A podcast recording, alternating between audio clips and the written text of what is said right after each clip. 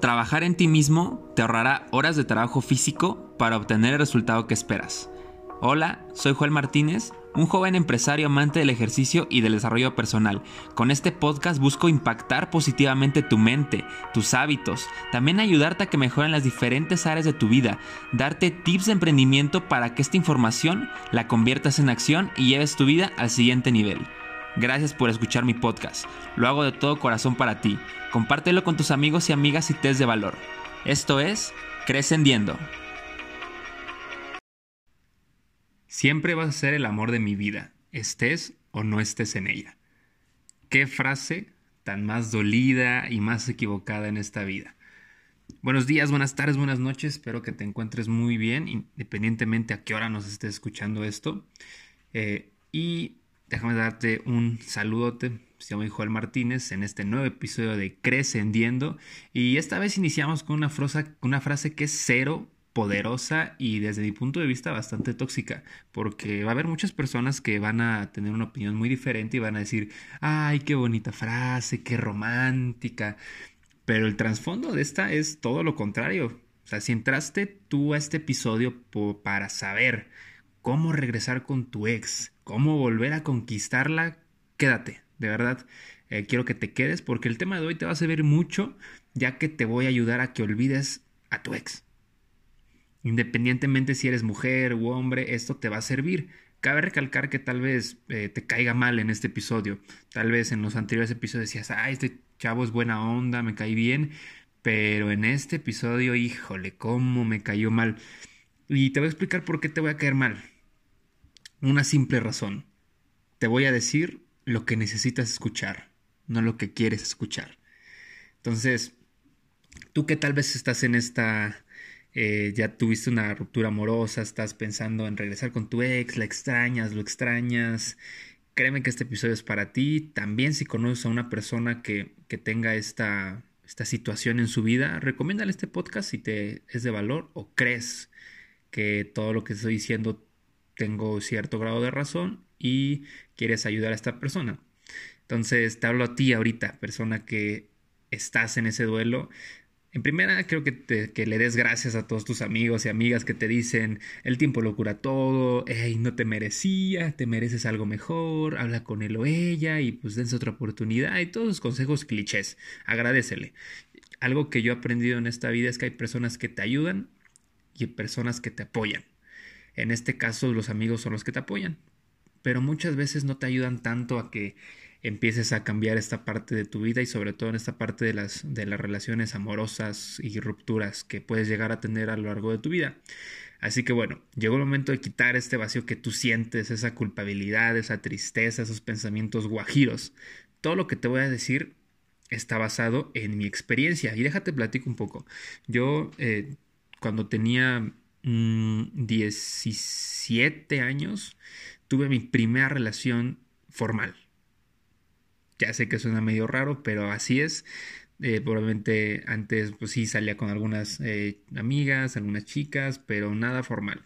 Entonces, eh, esta relación, pues obviamente a mí me, al ser la primera, es la inexperiencia eh, no había tenido una relación seria como te comento y todo era bonito al principio, ya eh, todo era color de rosa y estaba enamorado y un montón de, cosas que seguramente tú has vivido. Obviamente había como todo, ¿no? Ciertas discusiones como hay en toda relación, pero pues sí, se resolvían todas ellas. Duramos un año y medio y cuando terminó eh, fue una situación muy rara porque ya sabía que la relación no iba para más, entonces empezaba un poco a distanciarme, yo empezaba justamente en este momento del emprendimiento, no, no había tanta, o sea, sí había un apoyo por, por parte de, de ella, pero tampoco era tan involucrado y pues ya empezaba a haber más distancia y diferentes situaciones que seguramente tú también has vivido. Y pues resulta que al final eh, un día fue a mi casa, terminó conmigo y yo ya sabía que iba a terminar conmigo, curiosamente ese, ese día lo presentía, se terminó haciendo realidad y pues después de todo esto nos terminamos, seguimos, seguimos viéndonos, eh, tardamos como que serán unos cuatro meses o algo por el estilo en, en este proceso, en este duelo, pues si aquí los queremos ver así. Y pues obviamente yo soñaba con regresar con ella, este, veía películas de amor y me recordaban a ella, no podía sacarle a mi cabeza, hasta que me di cuenta que esto no me estaba llevando a ningún lado. Eh, me estaba limitando, de hecho, y fue ahí cuando decidí tomar cartas en el asunto y olvidarme de esto. Entonces me enseñaron ciertos pasos, leí ciertos libros que me permitieron poder reflexionar, analizar y sobre todo concientizar mi relación pasada y poder salir así de ese remolino de emociones. Eh, lo, lo, probé, eh, lo perfeccioné, por así decirlo, este método. Se lo di de tip a algunos de mis amigos que también estaban como en este trance y gracias a Dios les funcionó bastante. Entonces, hoy quiero darte ese regalo, regalarte este método para que salgas de ese remolino o de, sentimientos, de esa confusión, de esos pensamientos, para que tú puedas orientar tal vez a un amigo que esté pasando por esta misma situación y realmente poderlo ayudar.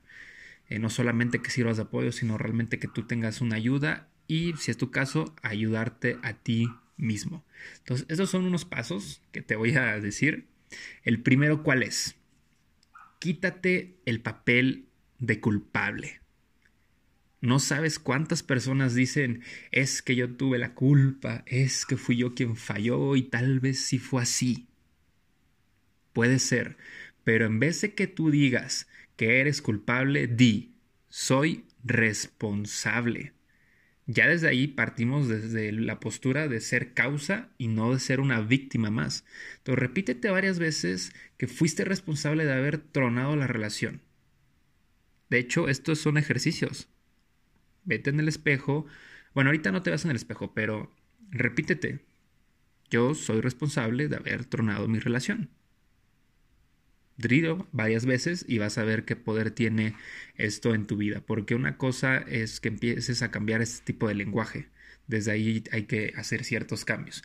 Yo te cuento esto porque en el momento que esta, esta chava, esta chica terminó conmigo, yo me sentía bien culpable porque eh, sí, yo dije, no, pues que si la descuidé, sí, eh, me dediqué más a mi parte de mi negocio que a verla más tiempo. Y aún así la veía, o sea, créeme que no era de que... Eh, de que la dejaba ahí una semana, dos semanas y no la veía nunca. De hecho, trataba de verla casi diario, pero ya no era con esa frecuencia y con esa, con un gran tiempo, ya era, se reducía bastante. Pero eh, yo caí en esa parte de ser, creerme ser culpable y una persona muy valiosa en mi vida me dijo, no, tú no eres culpable, no hay culpa de nada, te eres responsable, adquiere responsabilidad y listo. Entonces, ese es el primer paso. El segundo es desapégate o como dirían popularmente, quítate ideas pendejas de la cabeza. Desgraciadamente la televisión, las novelas, las películas, pues te pintan un mundo irreal donde cada niña quiere su príncipe azul, donde la otra persona te hace falta, lo necesitas, eh, me hace falta poco, mucho, y el simple hecho de decirle mi ex, o sea, está mal. Créeme que decir mi ex, no, o sea, no, no es tuya ni tuyo, ¿eh? Déjame aclarártelo. Es la ex, es el ex, o sea, Dios, qué clase de seres tan apegados y posesivos queremos ser que decimos, no, es mío, es mi ex. No, es la ex, es el ex, punto. Hay que empezar a cambiar ese lenguaje. Entonces, por ejemplo, yo nunca me refiero, cuando hay, cuando hay personas que me preguntan de, de una relación pasada, yo siempre me refiero a ella como la ex, nunca como mi ex. No, es la ex, punto. Así empiézate a, a, a, cambiar ese lenguaje y vas a ver cómo se te queda viendo raro a la gente. Y si le explicas esto, pues va a entender y probablemente empiecen a cambiar bastantes cosas, tanto en tu vida como en la de las demás. Pero bueno, eh, estos son clichés que enferman a una sociedad en temas de relación en pareja. Esto de las películas, novelas, todo eso, son cosas irreales porque no te están afrontando a una vida, a la vida real, sino una vida eh, de ilusión, una vida de cuento, que créeme que no pasa en este mundo. Entonces, vamos con un ejercicio. Y aquí ya es un ejercicio eh, fuerte. Muchas personas, eh, o sea, si lo quieren hacer, estás dispuesto a dar eso. Yo creo que eres de esas. Entonces, vamos a iniciar con estos ejercicios que que están dentro de, este método, de este sistema, no sé cómo decirlo. Entonces, ve un espejo donde puedas ver tu cara, no necesitas verte el cuerpo completo, pero ve un espejo, mírate a los ojos analízate bien y repite conmigo esto. No necesito a el nombre de tu e, de la ex para vivir mi vida. Y repítelo. Repítelo varias veces, dos, tres veces en voz alta, viéndote a los ojos. Ya que terminaste esto, te voy a invitar a que digas otra frase. Y es, no me necesita, nombre de la ex, para vivir su vida. Qué fuerte, ¿no? Repítelo varias veces, dos, tres veces en voz alta, viéndote a los ojos, y te vas a dar cuenta que no eres necesario en la vida de la otra persona, ni es necesaria ya en tu vida. La única persona que necesitas en tu vida realmente eres tú, y eso se llama amor propio. O sea, créeme, quítate esa idea tonta de la cabeza de necesito a esa persona para vivir mi vida. No. Solamente te necesitas a ti, no necesitas a nadie más en tu vida. Entonces, sé consciente de ese tipo de cosas y este es el tercer paso. Ser, bueno, el tercer paso es concientiza. Ahorita ya llevamos uno y dos, que es realmente sencillo. Te pusiste a a quitar tu papel de culpa, ya eres responsable, ya sabes que, que fuiste responsable de la ruptura amorosa y todo ese tipo de cosas, te empezaste a desapegar un poco ya de los clichés, de todo este tipo de cosas que no te van a llevar a ningún lado, te das cuenta que no necesitas a, ninguna persona para que tú seas feliz. Y ahorita tal vez ya me empiezo a poner un poco más serio porque de verdad me encabrona este tema, de verdad, o sea, me sorprende cuánto cuánta irrealidad hay en esto, cuántas personas, independientemente de la edad que sean, siguen en las mismas y lejos de crecer en esta parte y poder realmente disfrutar de una buena relación, están en la tonta, en la tontera. Entonces, bueno, vamos a continuar. Tercer paso, concientiza. Aquí te vas a poner a analizar tu relación pasada. O sea, te apuesto que había muchas cosas que seguramente te gustaban de, en esa relación, pero también hay cosas que no te gustaban. A mí no me engañas, seguramente tienes más de, una razón, más de una cosa que no te gustaba. Entonces, agarra lápiz y papel y ponte a escribir las cosas que sí te gustaban. Póntelas a escribir y también escribe las que no te gustaban. Por ejemplo, yo te yo cuando hice este ejercicio, pues ya noté varias cosas que me gustaban. Pues me gustaba eh, que me tendía a la otra persona, que le preocupaba, que me llamaba, que me mandaba mensajes, o sea, cosas ahí muy básicas, todas las anoté, pero también anoté las que no me gustaban. Y me di cuenta que si eran varias. O sea, ya cuando te pones a reflexionar, cuando te pones a analizar bien, bien tu, la relación pasada, pues obviamente vas sacando escombros, vas sacando diferentes pues sí, situaciones que tal vez en un momento de emoción no recordabas, pero ahorita que estás poniendo a analizar, seguramente estás recordando. Otra cosa que te puede ayudar para, para darte cuenta de esto es qué extraño de esa persona. Cariño, compañía, que me cocinaba, el sexo, que me hiciera piojito, no sé, un montón de cosas que tú puedes averiguar respondiéndote esta pregunta. Entonces, anótalas todas, ya que hayas vaciado tu cabeza, vaciado tu, mente en ese papel y lápiz, en ese papel y lápiz, pues vamos a, a resolver una pregunta bien interesante. ¿Esta es la pareja con la que me veo en un futuro? Claro que no. O sea, las características buenas, claro que las quieres en tu vida, pero déjame decirte algo. Hay personas con esas mismas buenas características, pero sin las malas. Lo que busco con esto es que te des cuenta que tú y esa persona no tenían un futuro. Así de crudo y así de fuerte es. Te dije que te iba a decir lo que necesitabas escuchar, no lo que querías escuchar o lo que quieres escuchar. Entonces, cae en conciencia de eso. Tú mereces un montón de cosas más. Tú mereces tener una buena relación. Tú no mereces esas cosas malas que vivías ahí y que no estabas dispuesto o dispuesta a soportar. Entonces, esto igual va con el amor propio. Empieza a quererte un poco más, sé también exigente en lo que tú quieres en, en cuanto a una pareja. Y te vas a dar cuenta que esa relación pasada no era. No era y punto. Va a venir algo mejor. Entonces, basándonos en esto, vámonos al cuarto paso. Aquí voy rápido, pero realmente estos ejercicios son lentos. Si los haces a, conciencia, analizando bien, pensando, pues obviamente te vas a dar, vas a, vas a tardar. O sea, yo no lo hice de la noche a la mañana, ni mucho menos. Tardé una semana por, por lo menos en desarrollar todo este tipo de proceso y, y ser consciente y darme cuenta que sí, en efecto, mi, no, no quería un futuro con esta persona, había cosas que no me agradaban y que sabía que yo, que, que yo merecía algo mejor. De hecho, muchos amigos cuando conocieron a mi actual pareja me decían, no manches, o sea, tú te merecías algo mejor.